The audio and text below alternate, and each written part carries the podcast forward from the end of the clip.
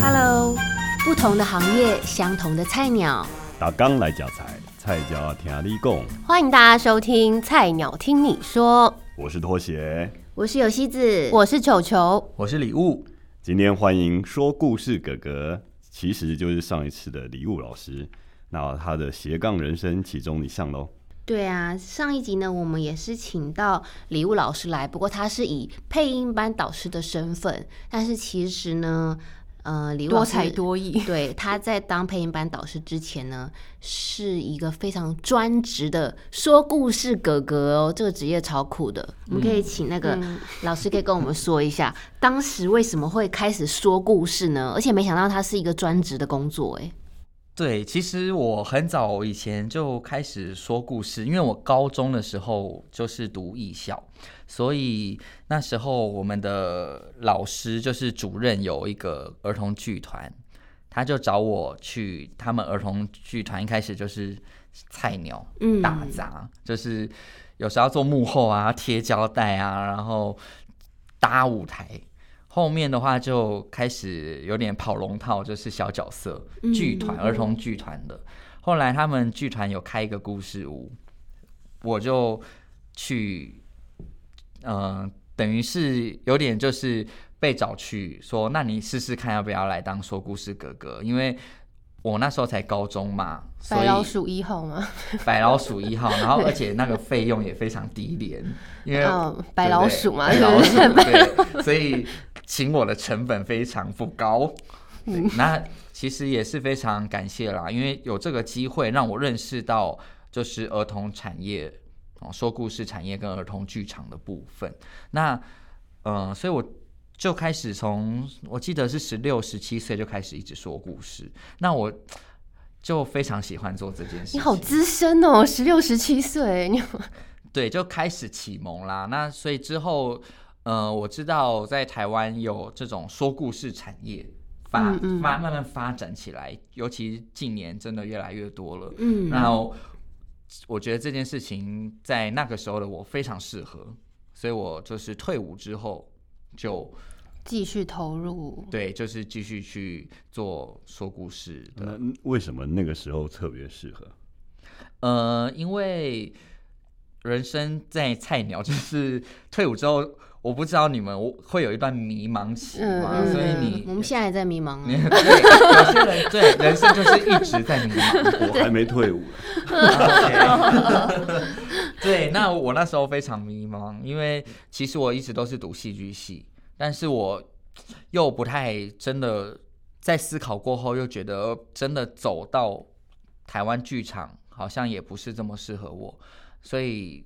选来选去，其实大人的世界太复杂了，那不如跟小孩子同人。对，选来选去，觉得这，嗯，我觉得在工作的部分，不管你做什么工作，在工作的地方找到你疗愈，能疗愈你的，这是最重要的事情。所以我觉得说故事这件事情，除了我可以给我可以付出之外，我也可以同时疗愈我自己。所以我就觉得在那个时候，真的很适合，很适合我。对，哦。哇，呃，菜鸟的时候工作还可以得到这么多自己的东西，还蛮好的。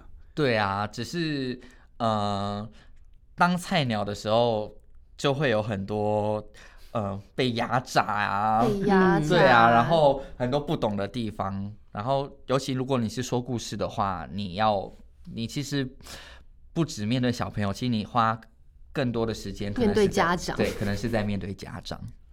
哇，那所以你以前菜鸟时候说故事，那如果那个没有人听，会很难过吗？这样？呃，其实没有，如果完全都没有人，就不用说了嘛，因为就没有观众。应该不会有小朋友听到睡着啊？不会，不很少很少有小朋友听到。会听到跑调吗？听到跑调会有，但是小朋友本来就会跑来跑去啊，所以这都是非常正常的事情。对，那。呃，的确，因为台湾说故事产业其实没有这么蓬勃，尤其是早期的时候，所以的确常常是我这一个这一场故事只有一个小朋友，就是我就是一对一在跟他说故事，但是多的时候也是会有二三十个，一对一那个小朋友感觉好棒哦。很棒。对就觉得包场的感觉。包场，然后后面还做了一个妈妈的，对对妈妈对，也包是其实尤其是冷门时段，就是可能是平日，平日对平日的可能下午啊两三点那点，这个场地是就是故事屋的故事屋，专专属故事屋。嗯，对，就是呃，我们会其实台北，其实现在台湾蛮多故事屋了，就是嗯有些爸爸妈妈就会带小朋友去听故事。嗯，对，那我们也是一样，只是真的每一场的人不太一样，有时候真的是一个，然后有时候可能校外教学、幼稚园的，一次就来个几五五六十个也都有可能。嗯，对，所以你知道每次调整好每一次的心态。你今天是面对几个人数的小朋友，他的年龄层是哪里？你就要虽然是同一个故事，但你要随着人数跟年龄层去做不同的方，临场要改变。，对对，做不同的表演方式。那有妈妈会在后面说：“你不要乱跑，赶快听老师讲话。”刚刚需要消音吗？呃，没有关系，对其实好像可以讲了 p o d c a s t 好像可以，对，啊，没关系只是好像会被上一个小标而已。不会啊，我们被黄标吗？对，好，我觉得妈妈现在的妈妈反而不会，我觉得会做这件事情的，我看她大多数其实是幼稚园老师，就是反而是幼稚园老师会叫规定小朋友不要怎样，不要所怎样。以家长自己反而很放任吗？因为其实家长呢，有一派的家长心态呢，他就是这一个小时的说故事时间，他把小朋友交给你，他就在后面哦是妈妈的放松，风时间，对他可以划个手机，这我懂，我懂。对，对不对？因为小朋友就是故事哥哥，他在听故事嘛，他非所以其实妈妈不太会在那个时候去管小朋友。嗯，对，那通常真的有时候我会觉得有些幼稚园他们会团体校外教学啊，嗯嗯嗯然后有些幼稚园的老师对待小朋友的方式会真的有点太不尊重小朋友严。格嘛，严厉，就是会一直限制他，或者就是就如果是说排队这件事情，因为小朋友他每个小朋友都是不同的，嗯，他都是个体，但是是呃，当然幼稚园老师因为他要管嘛，他统一管，所以他可能就会用手用力拉小朋友过去排队，然后小朋友、哦。我就看小朋友被拖着这样子，然后就觉得哇，你你不会对一个大人。拖着他去干嘛？为什么你要对一个小朋友拖着呢？嗯，对，所以我会觉得这个是，呃，大部分是其实是老师，有时候的老师会做这好啦，可以理解，毕竟老师要对一二十个人，可能对啊对家长只要顾自己家那个就好了。对，所以可是我我是觉得，对大就是很多的小朋友，其实你是可以有一套属于你自己的管理方式，而不是用粗暴的方式去对待他们的。所以这个是我觉得我看到这些画面，我都要提醒我自己，就是不要这样子去对待小朋友。那这样，比如说小朋友就是有点会分心啊，你可以你会用你自己说故事的技巧，就是来集中小朋友的注意力吧，对不对，有没？有什么小 paper 可以把小朋友抓回来？其实如果是一个小朋友，如果我现在面对的是一两个小朋友，其实有点难，因为小朋友分心就分心了嘛。嗯但是如果是很多小朋友，你就可以靠团体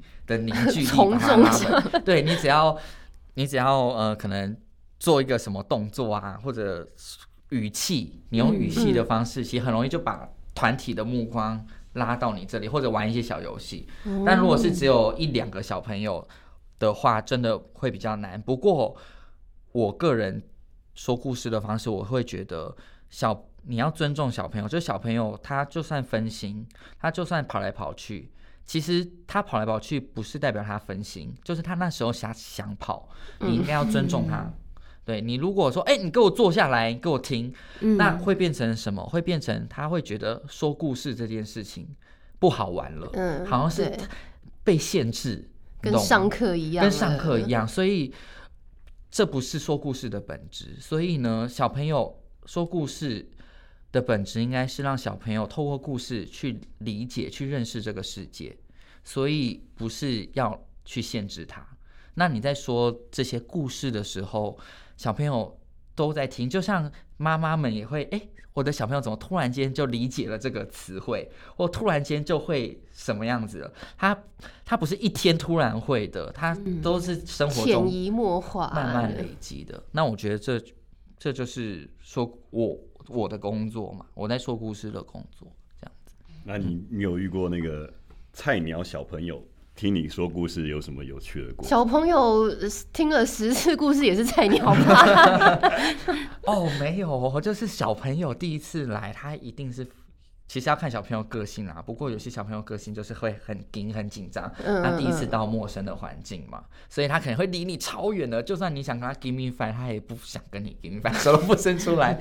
对，但我但都是正常的。嗯每个小朋友本来就不太一样啊，所以呢，如果第一次也有第一次看到我就哭了。对，你那个时候是妆很浓吗？他看到陌生人啊，然后因为我们不可能穿 T 恤牛仔裤说故事嘛，嗯我们一定会有一套华服，对对对所以呢，跟他华服呢。有些小朋友看了就会觉得哇很开心，五颜六色，然后很梦幻。但有些小朋友就会觉得你很诡异，就会觉得不要靠近我。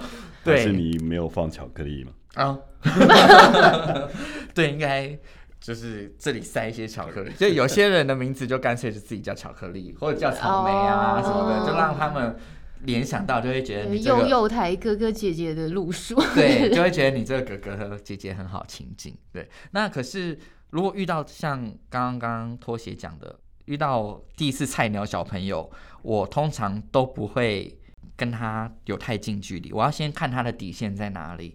哦，就是有的小朋友呢，他只要看到你，他有点身体缩起来，那我就知道。我们不需要强迫他去接受，要循序渐进。对，那他想离我多远，他就离我多远。可是他眼睛会看着我，所以我觉得就 OK。嗯但有些小朋友是一进来就疯，就抱你大腿嘛，就有哦，爬在我身对啊，上应，该有。对，也有那种失控，整圈身上一直跑，然后一直乱叫的，也都有。对，就是偷摸你的胸肌嘛？呃，小朋友应该不知道什么叫胸，肌了。可能妈妈比较想偷摸，对我真的觉得，就是小朋友这件事情，孩子这件事情真的好有趣哦。就是每个小朋友都不太一样。我曾经有去蓝屿说过故事，哇，然后我去蓝屿说故事的时候，他们因为他们太少接触到外这种对外面的嗯艺文产业的活动啊，嗯，所以其实他们非常新奇，非常好奇，他们可能。从小都没有人跟他们这样子说故事，所以他们真的是超专注，然后互动超踊跃，然后你就看到他们一个个超有成就感的。对，一个个，然后真的是爬哦，真的把我当树爬。我在身上，我大概讲完故事，身上挂六个小朋友吧。对，就是很有他们变无尾熊的感觉。对，就是真的很有趣。讲完故事顺便练练背力，练真是不是？的真的练背，他就是把我当那个衣架子，那么挂上去。老师那时候会不会有粉丝，就是专门觉得啊，听了你讲故事之后，就以后就常常来这样？会啊会啊，就是会有熟客，就是固定。就是跟你一起玩的小朋友，听那这样你讲故事的嗯，小朋友听起来你刚刚说蓝雨嘛，那你们还会去，比如说比较偏乡的地区啊？因为听起来反应都很好啊。会，对，其实政府有做一些活动，他们都会规划偏乡的，可能说故事列车啊，哦或者因不错因为因为一些题材可能是什么食品安全呐、或者说证书活动啊等等，去搭配这些说故事的哥哥姐姐去那边做表演或说故事。那我们之前也会跟一些政府企业，其实其实很多企业嗯，因为可能他们也是会有公关组嘛，为就所以会有这些安排这些活动。那我们常常会去偏乡为小朋友说故事，嗯，对，那你就会其实就会其实自己也会非常感动，因为呃很平常生活很少接触到这些小朋友，那你可以为他们说一场他们很喜欢的故事，那你自己在说的时候，你也会觉得非常感动。所以我觉得这个是我在做说故事这件事情，也是最最喜欢的地方了。就我可以看到好多小朋友他们不一样，因为透过这个故事而得到不同的，不管是启发还是他们的表情、感动的神情这样。会不会感慨都市小朋友的反应如此冷漠，就是因为资源太多了，不懂得珍惜吗？嗯，有一点，有时候的确是也是会遇到这种。如果你如果你在台北市的正中心，嗯，蛋黄区说故事，跟你去乌来山上嗯的偏乡国小说故事，其实氛围不一样，但是都就是都 OK 啦。对，小朋友都都一定会透过这个故事去有所获得，只是那个专注度还有那个热情程度，可能真的会不一样。因为就像你刚刚讲的，资源太多了。嗯，像最近那个隋唐，他就有去讲那个有一个绘本的故事，去偏向的地方讲，好像就是也是 有获得一些回响。他那时候好像讲的是，他讲的是呃跟性侵有关的故事，防治儿童性侵的，然后就、对，就看了那些新闻，然后就发现他透过讲故事，可能有挖掘到一些故真实的案例。对，对，看了就真的是 觉得很心酸。所以说故事就是讲者自己也是会有收获的，对，嗯，有收获，而且其实我觉得像绘本不不是给小朋友看的，我觉得大人也应该看绘本。对，就像刚刚有喜子提到的，绘本有太多题材，对，太多呃关于生命的事情，那我们都可以透过一本一本的绘本，去让自己对这个世界有更多了解的面向。对，这样其实就是孩子为什么要听故事的一个意思嘛，对不对？就可以在里面又可以教到大人，又可以教小孩。嗯，就是小朋友他们自己看，他们对绘本会有一套想象，但是透过故事的哥哥姐姐他们去呃说的方式，会让小朋友又可以对这个故事有更多不一样的思考模式。那那个画面可能是不一样的，画面在他们脑海里面的。对，而且它就像看戏剧一样，每个导演不一样，所以每个说同一本绘本，每个故事的哥哥姐姐说出来都不一样。对，那他们都有各自的特色，有的人就是嗯。呃安安静静的说，安安静静的把这本故事念完，好好的让小朋友知道。那有的小朋友，呃，有的哥哥姐姐很喜欢跟小朋友互动，哦，会透过游戏的方式，一边玩一一边说故事，那穿插一些小游戏。对，那我觉得都非常好，都可以让小朋友呃透过这些故事，还有呃说故事哥哥说的方式，嗯那这种跟有声书是不太一样的。对我觉得跟有有声书不太一样。有声书的话，就像我讲，它就是念你让你了解，对，就念出来，让小朋友可以去聆听，去享受这个故事。但是现场的故事表演呢，是你跟小朋友一起呼吸，所以呢，以我为例，我说故事的方式每一场我都不一样，因为我会看小朋友怎么跟我互动。嗯所以我每一场说的故事，可能结尾也都不一样。我会看小朋友给我的回馈是什么。结尾不一样，对，因为谁说故事都一定要是某个结尾呢？嗯如我可以征求小朋友给我的意见。小朋友，你觉得这个这个故事它的主角他应该怎么做，或者什么，让小朋友帮这个故事做结尾，我觉得也非常好。那嗯、呃我觉得很太多人说故事都太自私了，就是你把这个故事说出来，但是嗯、好像就丢一个东西给小朋友而已，但是小朋友就是会想问为什么。那要有个什么寓意，就就是故事告诉我们什么，都好像做人道理怎么样怎么样之类的。呃，我觉得不要告诉小朋友，就不要结尾是这个，嗯，因为这个东西是让小朋友自己领会的，，对，就是不是说不要啊，是我个人不会说这个故事要告诉我们什么，因为好像是我要丢这个观念给他，嗯，变成在说教，不是在说故事。对，就是他从这个故事他可以听到什么，他是他自己可以去获得的。如果是我刚才讲这个故事告诉我们要善良、要孝顺、要诚实，这都不是故事的本质。嗯，哦，然后我也不会喜欢有奖征答，因为嗯好像是你要考试的感觉。就是你好像是为了这个奖品才听故事，嗯，对不对？你要为了这个礼物，你要为了这个巧克力，所以哎，有奖征答时间。刚刚那个故事的主角怎样怎样？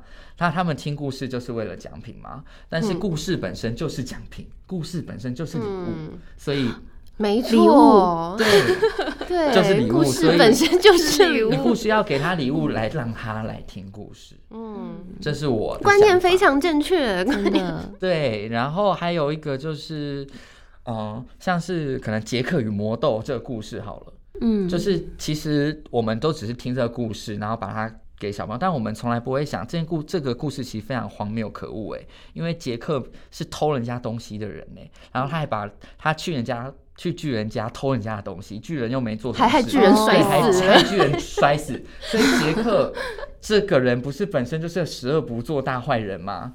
对不对？但是我们只是讲了这个故事，我们没有没有告诉小朋友说原因是什么。嗯，对对对，嗯我们可能在可以让小朋友在故事的中间去探索这个原因，他不一定他不一定要觉得杰杰克是主角，所以他就是好人或者是什么。好了，我觉得在追根究底，那个荒谬的故事实在太多了，太多了祖反不及备载对。，那所以我觉得我从来不会要透过故事，呃，就是给他一个肯定的答案。嗯嗯嗯。嗯，这个是我觉得说故事有趣的地，方。那所以礼物杰克老的时候就变开膛手，开膛手杰克吗？我说这么多开放性的故事结局，小朋友应该不会问你说，那为什么王子跟公主都要过着幸福美满的日子？他有问你的是吗？其 实其实这个问题小朋友不太会问，可是他们的确问出很多让你想象不到的问题对。，没错，嗯，对啊，当然就是我个人就是兵来将挡，水来土掩，你你说什么我都接受，我都可以再反问你，或者我们一起去讨论这个问题，这样子。那你觉得呢？我很常 很常就反问，觉得无法回答就问说：“那你觉得呢？”嗯然后看小朋友，小朋友就自己去想。嗯，开放式比较。互动的方式嘛，对不对？老师比较是用互动，而不是只是说说给人家听这件事。对对对，哇，哎，那像当说故事哥哥啊，会需要变音吗？会不会用到一些配音的技巧？会。可以来表演一段吗？其实 我。一开始说故事的时候，真的菜鸟的时候呢，他们就是给我一个白雪公主的故事，然后叫我说出来，真的愣住，因为好像耳熟能详，但你真的要用故事一个人去做表演的时候，真的会觉得好难有点困难。对对，然后七个小矮人，七个小矮人，你要而且你还要当白雪公主哎、对，你要当白雪公主，然后你要当七个小矮人，那七个小矮人每个特色不一样，所以哇，哦。说故事哥哥比配音员更厉害。而且你们可以两个角色一起去演，共同一起去完成一个故事吗？可以吗？两个角色，就比如说你们两两个两个人，两个说故事的双人故事秀会有这种。哦，对，那可是大部分都是一个人，因为成本的关系，啊，对对，还是有现实问题。嗯，比较少只靠人啦、有时候透过绘本，透过偶，嗯，其实有很多媒材可以去运有用。道具有对对，那变音对我自己的变音，嗯，我就是低中高嘛，就是声音比较浑厚一点点的这种，呃，大家都比较会的，对不对？然后或者你可以用鼻腔，就是这种这种说话的方式也可以呀、你可以让小朋友觉得哇。好有趣哦，就是很活泼，很活泼。小树啊，从胖虎变小夫了。对，你可以去透过这个 呃故事、卡通，你也去模仿啊。有些人是喜欢模仿什么蜡笔小新等等的。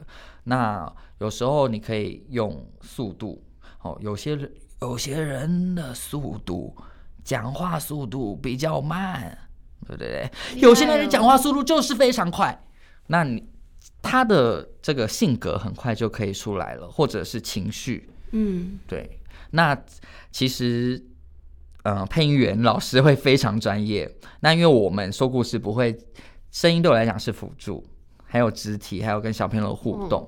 对，那如果要说变音这件事情，我相信就是配音员老师会非常更专业一点点。对，呃，那你自己当时怎么怎么克服变音这块？就是你自己就是用刚刚那个低中高的方式去，对我呃，其实也有在外面上课啦，进修，哦然后在家就一直练习啊，啊就是你声音的可能啊，你要用扁扁的声音讲话哦，或者是你要用洪亮声音讲话，就自己去试各个共鸣位置啊，胸腔啊，或者是你用头部啊等等的。嗯 OK，我有预感，我们这一集下面留言又要爆棚了。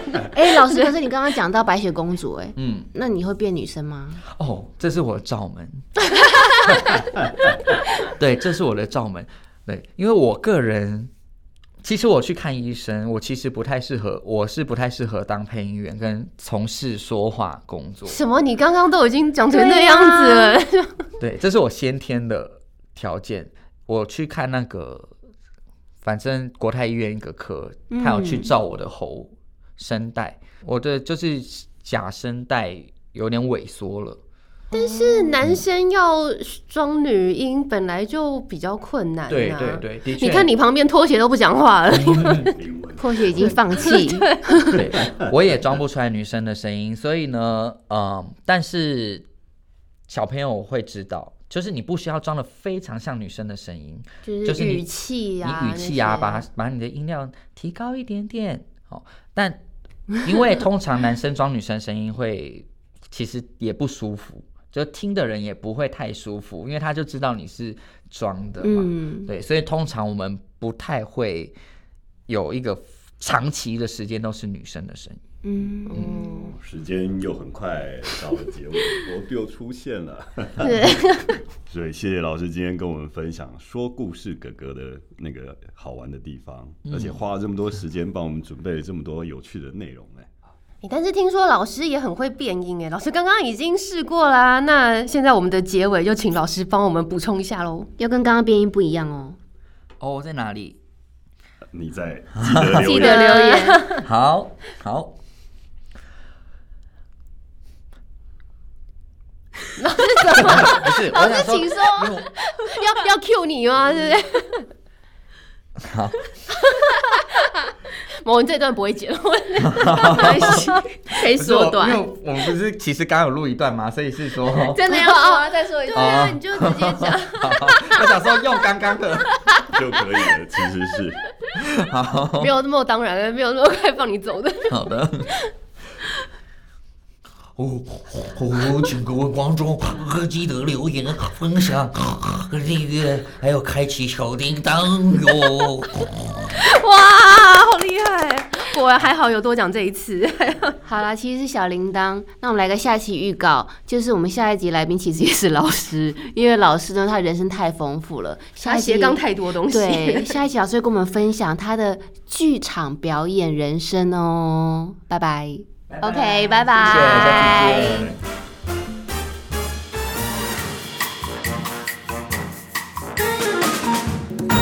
记得留言、分享、订阅、开小叮当哟！再一次，再一次，再一次，再一次，换音换音怪，怪再换一个，哦再换一个，对，再换一为什么是。小叮当啊？